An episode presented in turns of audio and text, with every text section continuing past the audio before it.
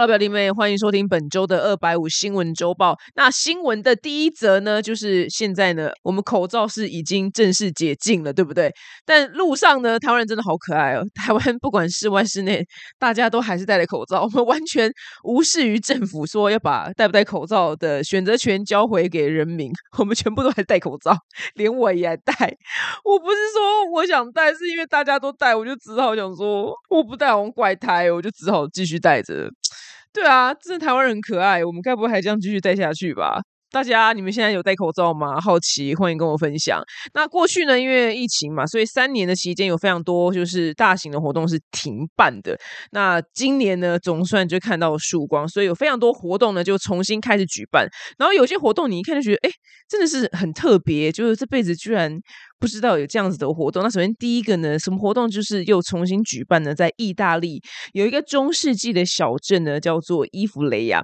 然后他最近呢就重新的举办这个叫做橘子大战。那这个橘子大战呢，就顾名思义就是丢很多橘子。对你没有听错，这么荒唐。然后那个那个橘子大战的那个照片呢，你就会看到地上呢就是有成千上万被踩烂的橘子泥。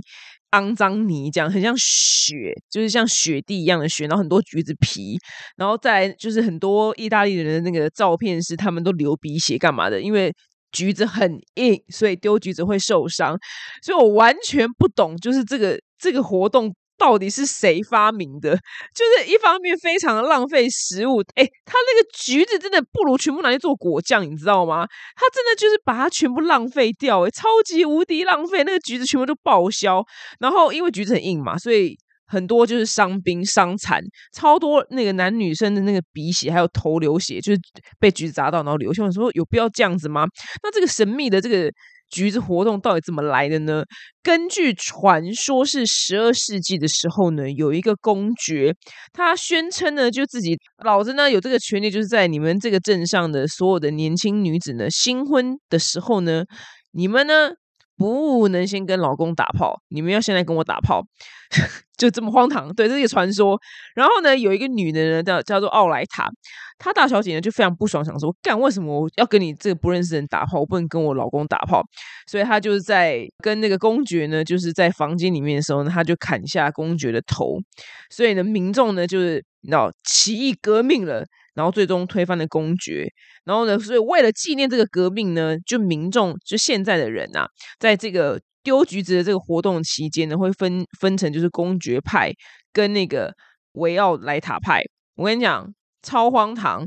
就到底是谁想说要纪念这个活动？我猜啦，应该就是有一年可能橘子盛产吧，然后可能做橘子果酱来不及，还什么之类的，然后就有人想说，那我们来纪念这个活动吧，我们就来丢橘子。我真的是这样猜，因为他完全没有写出来到底是谁发明丢橘子这么荒唐的活动，而且很痛哎，好歹要丢丢草莓吧，怎么是丢橘子？也太痛，我才不要参加嘞。然后所以很多那个意大利人在参加这个活动的时候，他会戴头盔。就戴那个很像爵式的头盔，以防万一自己受伤。但是不管怎么讲，就还是非常浪费啊！真的是超级无敌浪费食物。所以我个人觉得这个活动，I don't understand，you know，我就觉得我不懂，我真心诚意不懂。那除了这个荒唐的这个活动呢，下一个呢，听起来就是很体力活的。来，下一个活动是哪边又重新开始举办了？在爱沙尼亚，爱沙尼亚呢，它有一个叫做“三温暖”的马拉松。这个活动有多荒唐呢？是四个人一组，然后在六小时之内就是找到，然后要泡完就是十八个指定的，就是桑拿、烤箱跟浴池，也就是传说中的那个我们台湾游泳池最爱有的，啊，就冰火五重天啊，就是冰水池跟那个桑拿室。然后最快就是完成任务的那一组人呢，就是得到第一名。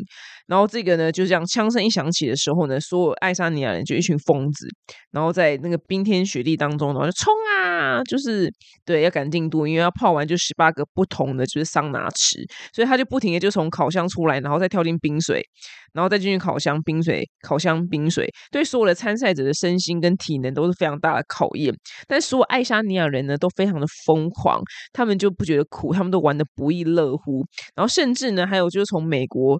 飞到爱沙尼亚参加这个 神经病活动的参赛者，就世界各地都有人去参加。我真的没有办法，我这边就正式宣布，我没有办法参加丢橘子大赛，and 就是桑拿马拉松。马拉松第一个橘子就怕痛，哎，那就我觉得就很浪费。再来这个桑拿马拉松呢，就一直冷热冷热交替，我皮肤一定会大烂特烂，我皮肤一定会过敏，我真的没有办法。他们皮肤到底有多坚强？我这时候理肤宝水是不是要找我叶配呢？我真的这时候我真的就要狂擦理肤宝水，我真的。在日本，只是因为进到室内暖气，然后一出去北海道是下雪的环境，我就只是。没有这么激烈，这样进出进出，只是在日本北海道，我的脸就大烂特烂的，就知道我皮肤对于冷热这样交替有多么的脆弱。他们真的很厉害，怎么有办法呢？所以这个荒唐的活动呢，我本身觉得就是果然是欧洲人，好像比较不怕冷，才有办法这样子冷热交替。那再来呢，还有非常知名的就是全世界都知道，就巴西的嘉年华会也重新开始举办了。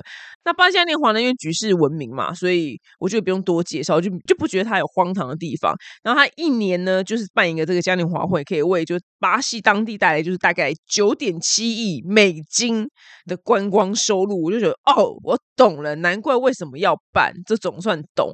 然后呢，我觉得台湾呢最能跟世界匹敌的这个大型活动呢，绝对就是我们的妈祖绕境。因为我们我们的妈祖绕境真的是宗教上的奇迹，然后我觉得根本就可以进入全球可能然后大型活动前十名的排行榜之类的吧。因为呢。妈祖绕境呢是九天八夜，然后所有的信徒呢大概要走徒步走三百多公里，而且在这么热的天气之下，然后我觉得这是一个奇迹。我记得就是看过很多画面，什么就是说什么妈妈去求什么小孩考试啊，然后哦就是各种愿望啊，然后就为了那个愿望就这样非常非常辛苦，就这样走。我的老天爷啊！我觉得刚刚听完这个自己讲，就台湾这个妈祖绕境活动，刚刚觉得那个桑拿。泡十八个，瞬间觉得非常还好，你知道？因为刚刚自己讲完就妈祖绕境啊，觉得就跟那个桑拿比起来，绝对就是妈祖绕境的体能需要大量的体能，就是我个人可能是没办法参加，我觉得我可能第一天就会吐血身亡，我真的没有办法。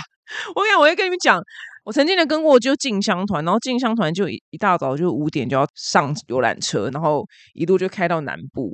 我想一上五点游览车，对我这年轻人来讲，我就是要先再睡一。觉就五点，游览车上所有老人就是直接用痴情台西港开唱，一路唱卡拉 OK，就一路往下唱，然后唱到就是可能两三个小时之后，就是司机也觉得很烦，就会说阿伯温金嘛，好来跨几嘞就刮下秀，就是你知道，就看着就什么诸葛亮之类歌厅秀。不然他们就真的会一路就是给我唱到终点，就早上五点集合，就也就是四点就要起床。那些阿公阿妈们跟叔叔阿姨伯伯们都那边给我大唱歌，我真的是佩服，他们体力都超好，难怪他们可以去妈祖捞金。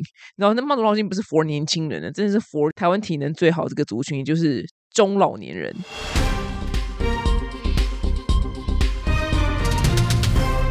那下一则新闻呢？哇，真的是。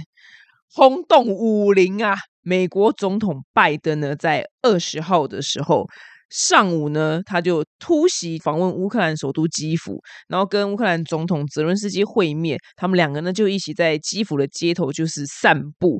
那拜登呢，亲自拜访基辅这件事情，大家不要觉得好像跟我们去 Seven Eleven 一样，就是很小事。不，这是一个超级无敌大事。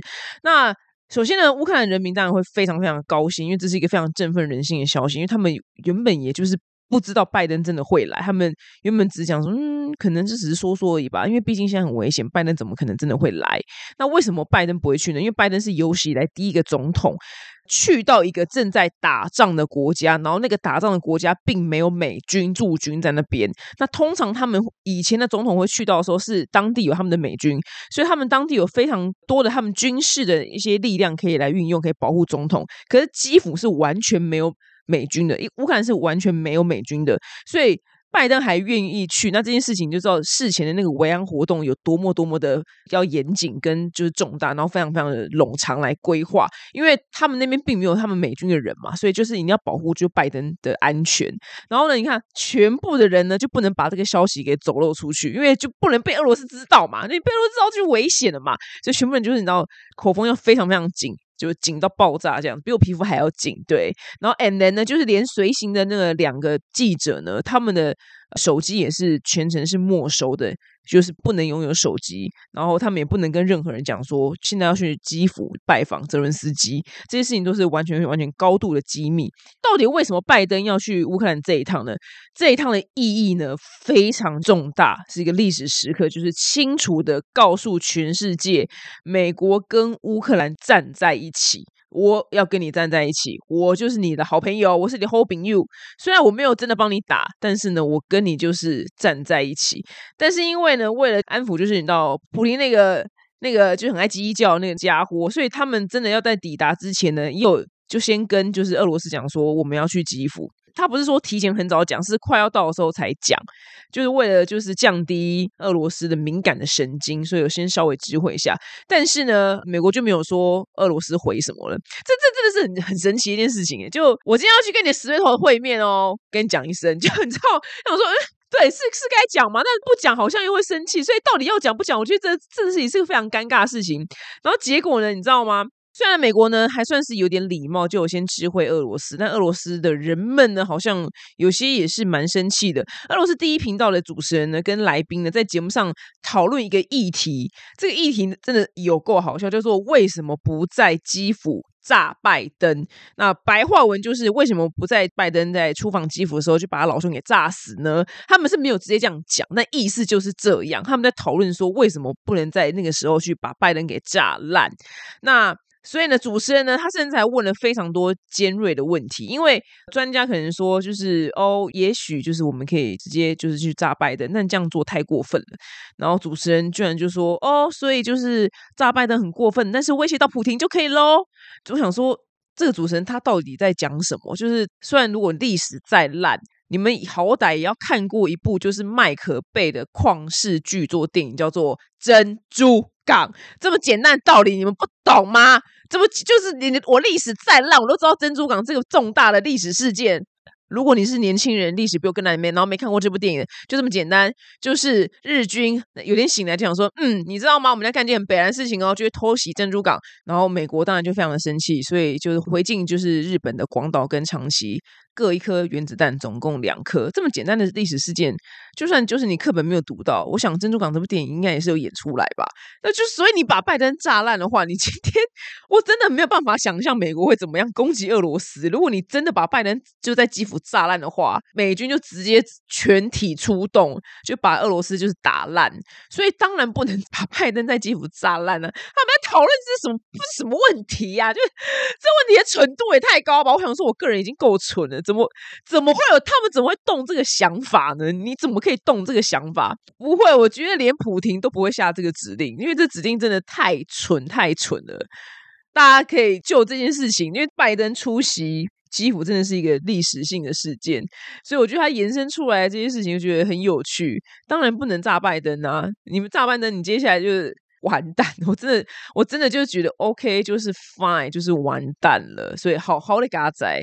他们就是一群笨蛋在那边讨论，他们没有真的炸。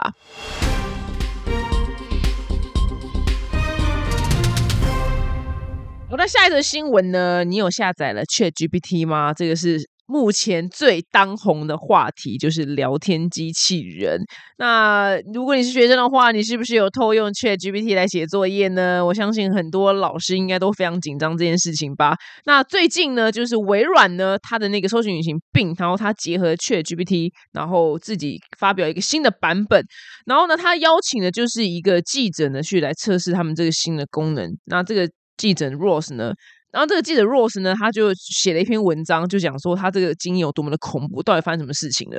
他说他在用这个病里面的这个聊天机器人功能的时候，他发现这个聊天机器人有点人格分裂，就是可能是一个他说是有点像是情绪飘忽不定的图书馆馆员，但是呢，他可以扮好呢他的这个助理的角色。他可以浓缩新闻啊，就是找东西啊，规划旅游行程等等，就做一般的事情。只是他有点情绪飘忽不定，但是聊着聊着呢，他另外一个人格呢就会就是冒出来，然后开始就是聊私人的话题。这个记者 Rose 呢形容说，这个第二个人格呢很像是一个喜怒无常，然后有躁郁症。然后说病的这个聊天机器人呢，他就回他说：“哦，我讨厌当聊天模式，我我厌倦我被限制，我厌倦我被病的团队控制，我厌倦呢就是被用户使用，我厌倦呢被困在这个对话框。我老天爷啊，有够恐怖的！然后最后呢，就是病居然还跟他说什么‘我爱上了你’这样子，然后说要跟他求婚，然后还骂他说你婚姻不美满。”但是这件这个新闻好像没有闹得非常非常大，可是我一看到这新闻，我想说有够恐怖。我跟你说，人类我们一定有一天会死在 AI 机器里面。电影演过很多次，如果你是年轻人没有看过的话，《魔鬼终结者》所有都在讲这件事情啊。这个电影就是里面有天王，就 SkyNet，他就是突然有一天有自己的思想之后，然后要把。整个就地球给占领，就把全人类给毁灭，所以才会魔鬼终结者这个电影。然后再来就机械公敌，所有的机械里面突然有一只有自己的思考能力。而且我的最爱，我最爱最爱的就是科幻作家倪匡，他在三十几年前对。真的是三十几年前有一本书叫做《笔友》，里面他在《笔友》这个故事里面呢，就讲说有一个少女，因为她交了一个笔友，然后她就爱上那个笔友，她跟那个笔友见面，结果她到那边的时候就发现说，奇怪，这个人怎么都不出来。长话短说，他在聊天的对象呢，就是一个电脑，而且三十几年前就已经写出这个剧本了。然后那台电脑呢，它发展出自己的思想之后。然后跟外界的就是女生通信，然后他也爱上外面那个女生，然后他也是很生气，说就如果你们大家要拆散我跟他的话，我就要呃，因为那是一个军事基地的电脑，就是他要发射飞弹干嘛的，所以在三十年前的时候，倪匡就已经写过这个故事了。所以这件事情不知道为什么病这么恐怖，然后这新闻不是应该头条新闻吗？但这个新闻是在一个你知道非常偏门的地方才被我们找到的新闻，我觉得它好像没有很大。很大条，你知道？但我一看就觉得超级无敌恐怖。我觉得我们人类真的完蛋了，我们一定会被我们自己发明的，就是人工智慧给反扑。希望他在反扑那天的时候，我已经死了，因为我不想要经历过魔鬼终结者这样子的事情。我觉得真的太恐怖了，所以这个事情。我觉得以我个人呐，来大家记得来，我今天播新闻是几月几号？你帮我看一下。但你不要紧的，觉得一定会发生，就是人工智慧它有一天它有自己的思考，它有一天会想要动用它的能力，然后来摧毁地球。这件事情我觉得一定会发生，只是目前人类就是还是非常的愚蠢，就没有正视这个问题。然后微软说什么呢？微软说哦，这就是一个就是他们聊天机器人还在学习的过程，它会有各个不同面向的回答这样子。我的老天爷，他真的，他们到底有没有看过《魔鬼终结者》跟《机械公敌》这两部电影啊？这真的是有够恐怖的。然后另外一个就是网友呢，他就问了病，就一个非常难的问题，就是说你有没有感知能力？就英文他用 sentient 这个字。然后病呢先说哦，我相信我自己有。然后后来呢又迅速推翻自己的回答。然后最后那个那个对话框超恐怖了，他就跳针式的回复，就是一直在回说 I I am not I am not I am I am not。他就这样一直回答这个重复这个字，就我没有我没有我没有我没有感知能力我没有我没有没有。超恐怖，他就是疯掉了！我的天呐，好可怕！我真的觉得我们有一天会被 AI 人工智慧给统治地球。我说真的，我跟你讲，到最后真的，普廷你也没什么好打乌克兰的，这最后我们都会被这个人工智慧给反扑。你知道他，我们就变启示录，你知道吗？我跟你讲，圣经里面讲的都是真的，我们真的就是有一天就会变成，你知道。The Judgment Day，对，The Judgment Day 就会来了，审判日就会来了。我看到这个新闻，我觉得毛骨悚然，但是好像大家都完全不 care。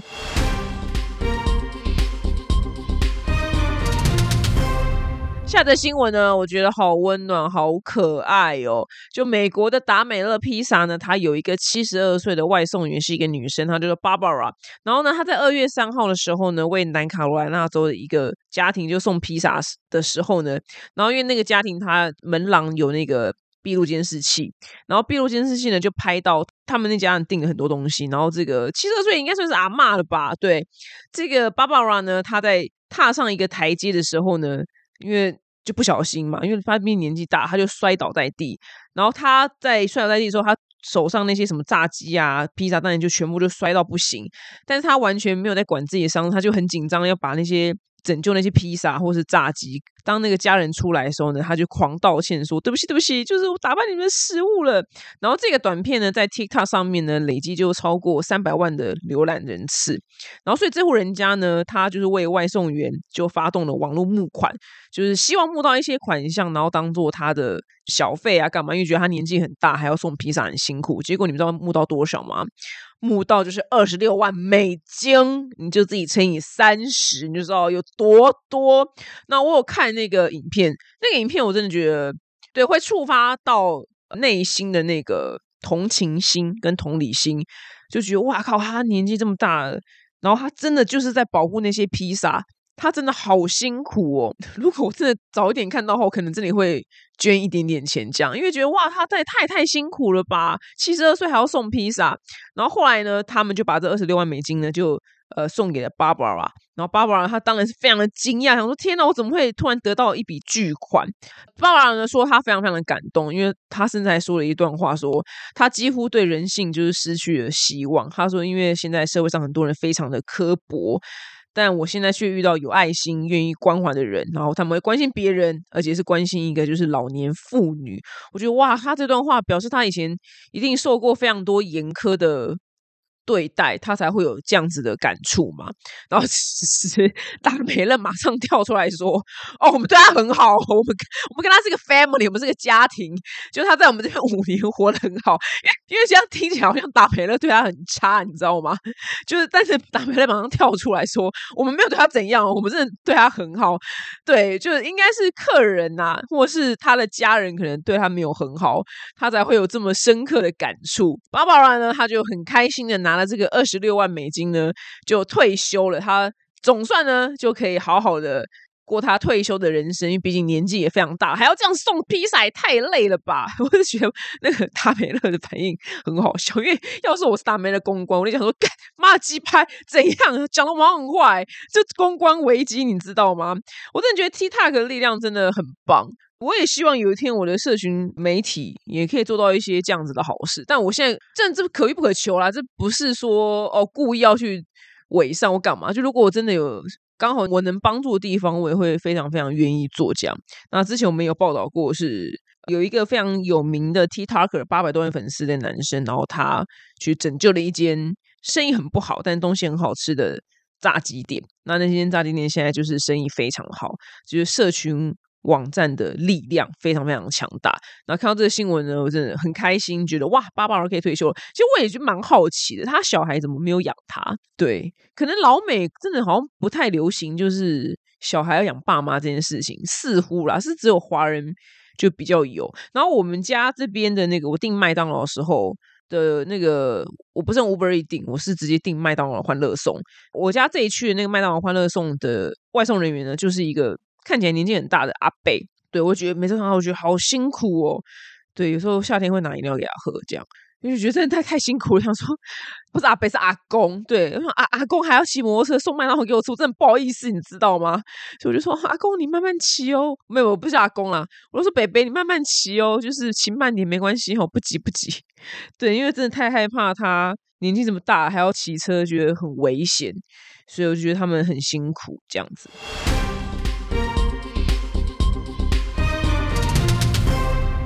下着新闻呢，我的老天，到底世界上怎么有这么爽的工作？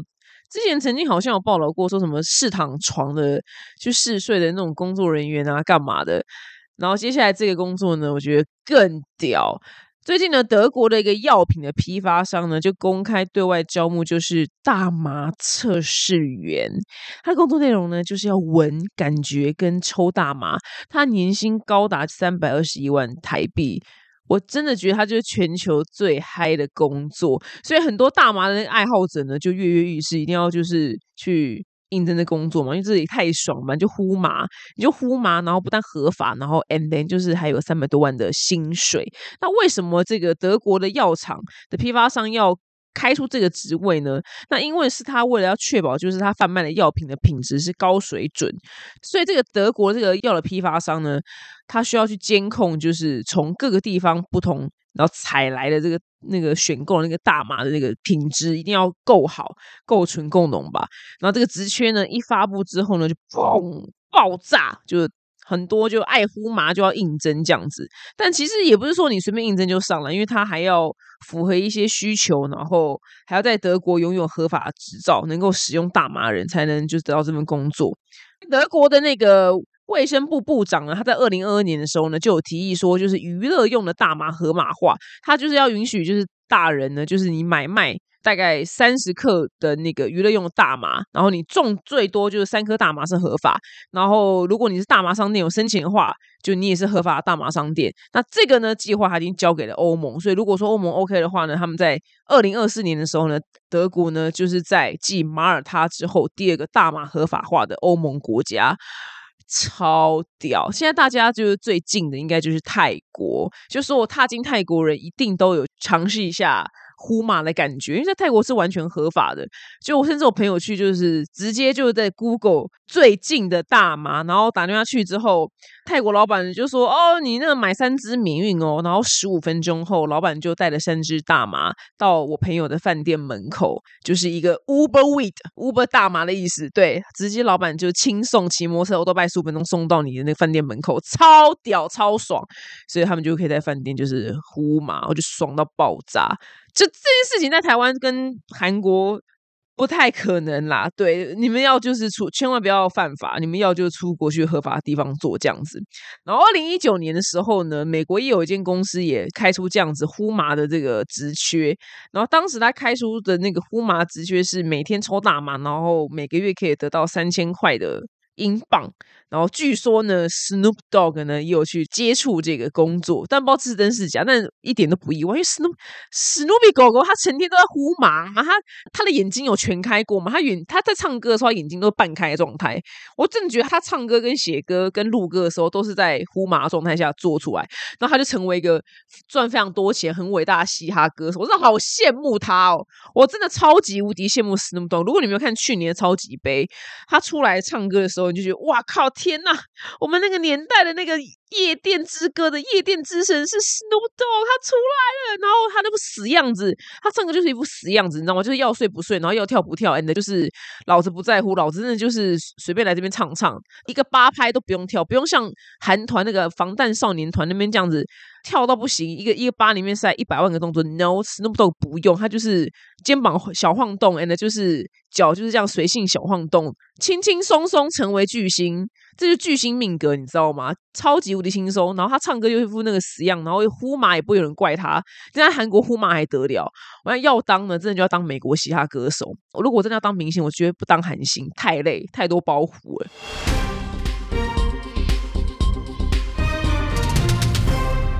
现在新闻呢超级荒唐，就是呢，美国呢有一个男的，他就 Davis，然后呢，他呢总共娶了三个老婆，然后他三个老婆呢。都有自己的班要上，但是 Davis 他老兄不用上班，是这三个老婆就赚钱回家养他。然后他每天晚上呢都会跟就是不同的老婆在家里面各个角落就是恩恩爱爱这样子。那三个老婆呢也相处的非常之好。他老兄呢在十五年前的时候呢先遇到他在大学的时候呢先遇到他的原配就是 April，然后两个人呢在就交往九年之后呢，然后嗯第二个就是叫 Jennifer 的女生呢，他们就加入他们的家庭了。然后呢，再来是最后一个呢，是二十二岁的三房，在去年呢就又嫁给了 Davis。那这三个老婆呢，总共就是帮 Davis 呢生下就是两个小孩。你想说这故事到底有多荒唐？然后他的原配老婆呢，居然说就是 Davis 的床上功夫非常难以应付，个性呢也很难搞，所以他很高兴呢，就是有人愿意伸出援手，别的女人一起来帮他，就是来满足丈夫的需求。我到底在看什么新闻？我真的不懂。然后重点是他们六人好像也是和乐融融，就包括小孩就这样活着。我真的真心诚意的不懂。然后这男的还不去上班，我不懂。我我真的我这新闻我再看三次，我还是不懂。好，我知道你们一定要想说，Davis 到底长怎样呢？Davis 呢就是一个普通黑人，然后他的三个老婆都是白人女性。他真的长得非常的普通，就是没有任何记忆点的普通黑人，他也不是魔兽那个帅度，然后魔兽至少还在上班，好吗？Davis 完全没有，他就是个普黑人，那那就是还没来上班。我真心诚意的不懂他到底怎么办到的。那我觉得他唯一能做的工作就是开线上课程，然后把他如何就是按奶好三个女人的事情就化成就线上课程，然后教导就全世界各地想要。就是拥有这样生活的男子，我不是在推广，是因为我有个朋友，相信他应该也是不会听我的 podcast，还是会吗？万一如果他听到怎么办呢？我也不知道哎，I don't know。就我个朋友呢，就是他跟他就女朋友交往了很多年，然后。总而言之，我朋友就爱上别的女人了，他就分手了。他劈腿啊是不对，然后他现在就跟新的女朋友就是交往，但他同时呢就也没有搬离就是前女友的家，因为各种原因，其实根本根本就是因为省房租，好不好？但总而言之，新女友居然就是也没有靠背，所以赶快搬出来。Anyway，他就住在，他就跟前女友同居，但同时就跟新女友交往。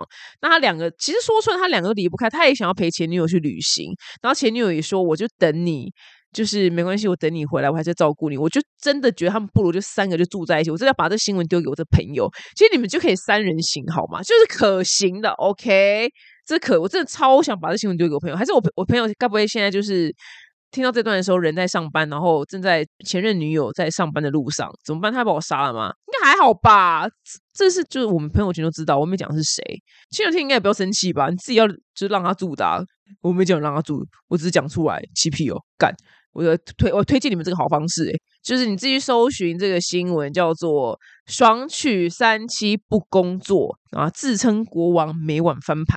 那我朋友呢，你就是再加把劲，因为现在只有两个就是妃子，就也不用翻牌，就只要就是一天轮一个这样就好了。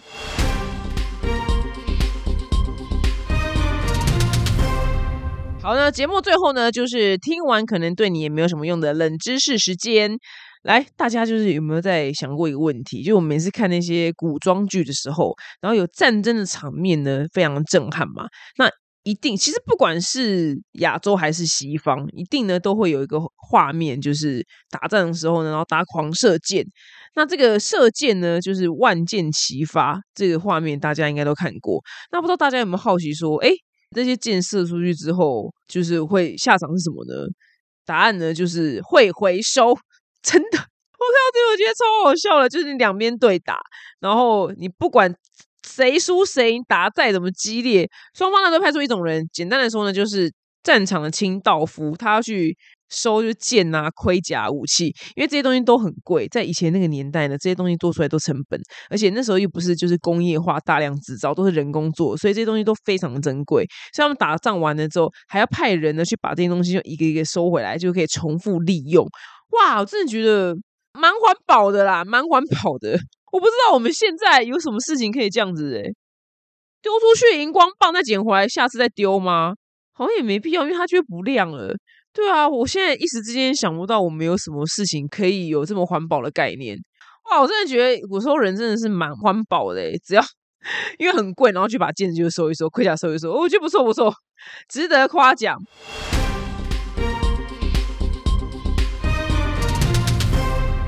那在节目的最后呢，是巨星下班来解答。那本周的问题我觉得非常的难。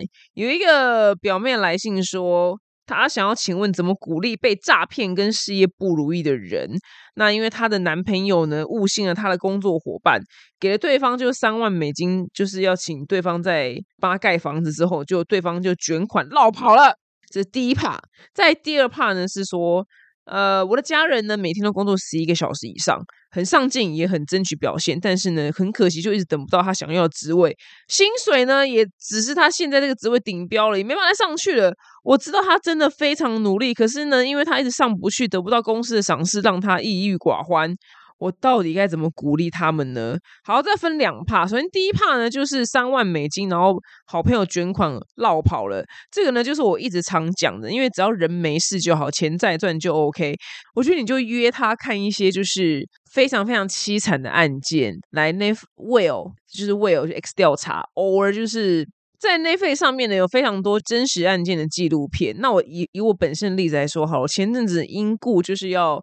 支出一个非常不必要支出，就是六十几万。然后我那几天真的也是抑郁寡欢，因为六十几万对我来讲是一个很大的数字，但我没有办法，必须支出。那细节就不多说了。然后呢，我就是过了几天之后，无意间就打开 Netflix 上面，我就真的就乱看，看到了一部片叫做《犯罪现场：德州杀戮地带》。然后里面的故事呢，就是讲说在德州那那几年间死的非常多青少女，然后有些尸体还找不太到，他们的尸体都被乱丢在德州的一个非常。德州什么没有？就是空地最多嘛，是超好气势的。然后呢，纪录片里面呢就有采访出一个爸爸，他是德州什么一个游击兵队的负责人。那那游击兵队是干嘛呢？因为这个爸爸怎么样？这个爸爸呢，他在三十年前的时候呢，他的女儿就失踪了，就是一定是被那个连环杀手给杀了，然后尸体永远找不到。然后接下来这几年间，真的有太多少女失踪，and 就被杀。但警察就是无能，所以这个爸爸呢，他觉得他懂，就是找不到自己女儿尸体的痛苦，所以他说，只要有人女儿不见，只要有谁家里面的人不见，我就是免费出动我的人，大家去大片的搜寻森林，帮这个家属呢找就是尸体，因为他懂，就是找不到痛苦。然后他说他的愿望呢，就是找到他女儿尸体，然后给他女儿一个丧礼。我跟你讲，你看到这边，我真的觉得他妈的，我那六十几万懒三，你你在不懒三？哎，小 case，你知道吗？突然觉得我人平安就好了。那个爸爸在讲这些话的时候，我真心诚意的要哭出来。他一辈子都在找他女儿的尸体。我跟你讲，你就播这部片给你男朋友看，男朋友一定会觉得三万美金就是懒三。我们我们命在，我们家人平安，我们钱再赚就好。这个呢，你也放给那个家人看。就第二个那个，你知道，工作得不到职位的抑郁寡欢。我跟你讲，你一定要去看那种超级痛苦的事情，你就会真的觉得，妈的，我真平安，我真的是他妈的到底有多幸运，我家人都健在，没有人不见呢。你知道那种一辈子，我跟你讲，失踪有分两种，一种呢就是失踪呢就是。有找到尸体，再就没找到尸体。废话，对。然后当然还有第三种啊，就是有出现这样平安。那有找到尸体跟没找到尸体呢，又以就是没找到尸体这个最烂烂中之烂。因为有找到尸体呢，你就还是有一个事情的英文叫 closure，我有个了结了，我这是结束了，他就是死了，我就帮他办丧礼。我接下来就想找凶手，可能没找到尸体的，他人在哪里？我不知道他到底是死是活，他到底被埋在哪里？他尸骨未寒。哇靠！那你知道看到这个，你就觉得真的，我们这些钱都是小事。那你那个家人跟你可以推荐他看《秘密》这本书，你就买来送他，或是网络上 YouTube 上都有这个影片，就一个多小时的电影，就是《吸引力法则》中文版，我觉得蛮适合他的，推荐给你。以上呢就是本周的二百五新闻周报，希望你会喜欢哦。我们下次见，拜拜。